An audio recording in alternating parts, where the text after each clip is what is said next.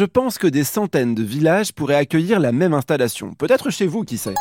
Je vous explique. À Saint-Didier-sur-Chalaronne, au sud de Mâcon, Marion et Mélanie, deux jeunes femmes dans la trentaine, ont installé l'étape locale. Une centaine de casiers automatiques disponibles 24 heures sur 24 où vous trouvez de tout. Il y a de quoi manger, il y a de quoi boire, il y a du pain pour sustenter. euh, c'est vraiment euh, génial. Des œufs, des légumes, des fruits, de la crèmerie, du saucisson artisanal, des pâtes, etc., etc.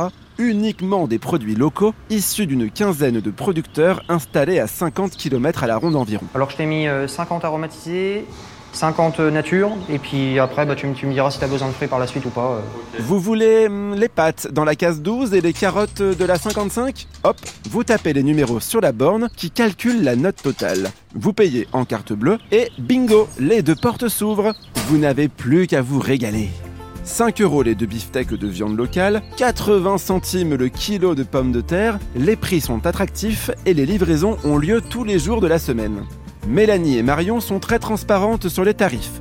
70% du prix d'achat est reversé au producteur, 20% pour rembourser le crédit pour le système de distribution automatique et 10% sert à payer les charges. La solution évite à de nombreux habitants de prendre leur voiture pour aller faire les courses. Ça fait 2-3 ans à peu près qu'on en voit un petit peu partout.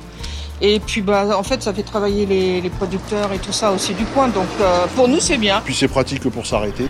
Mais tout n'est pas rose et en janvier, Mélanie et Marion ont tiré la sonnette d'alarme. La mayonnaise ne prenait pas assez. Les revenus des casiers peinaient à payer les charges.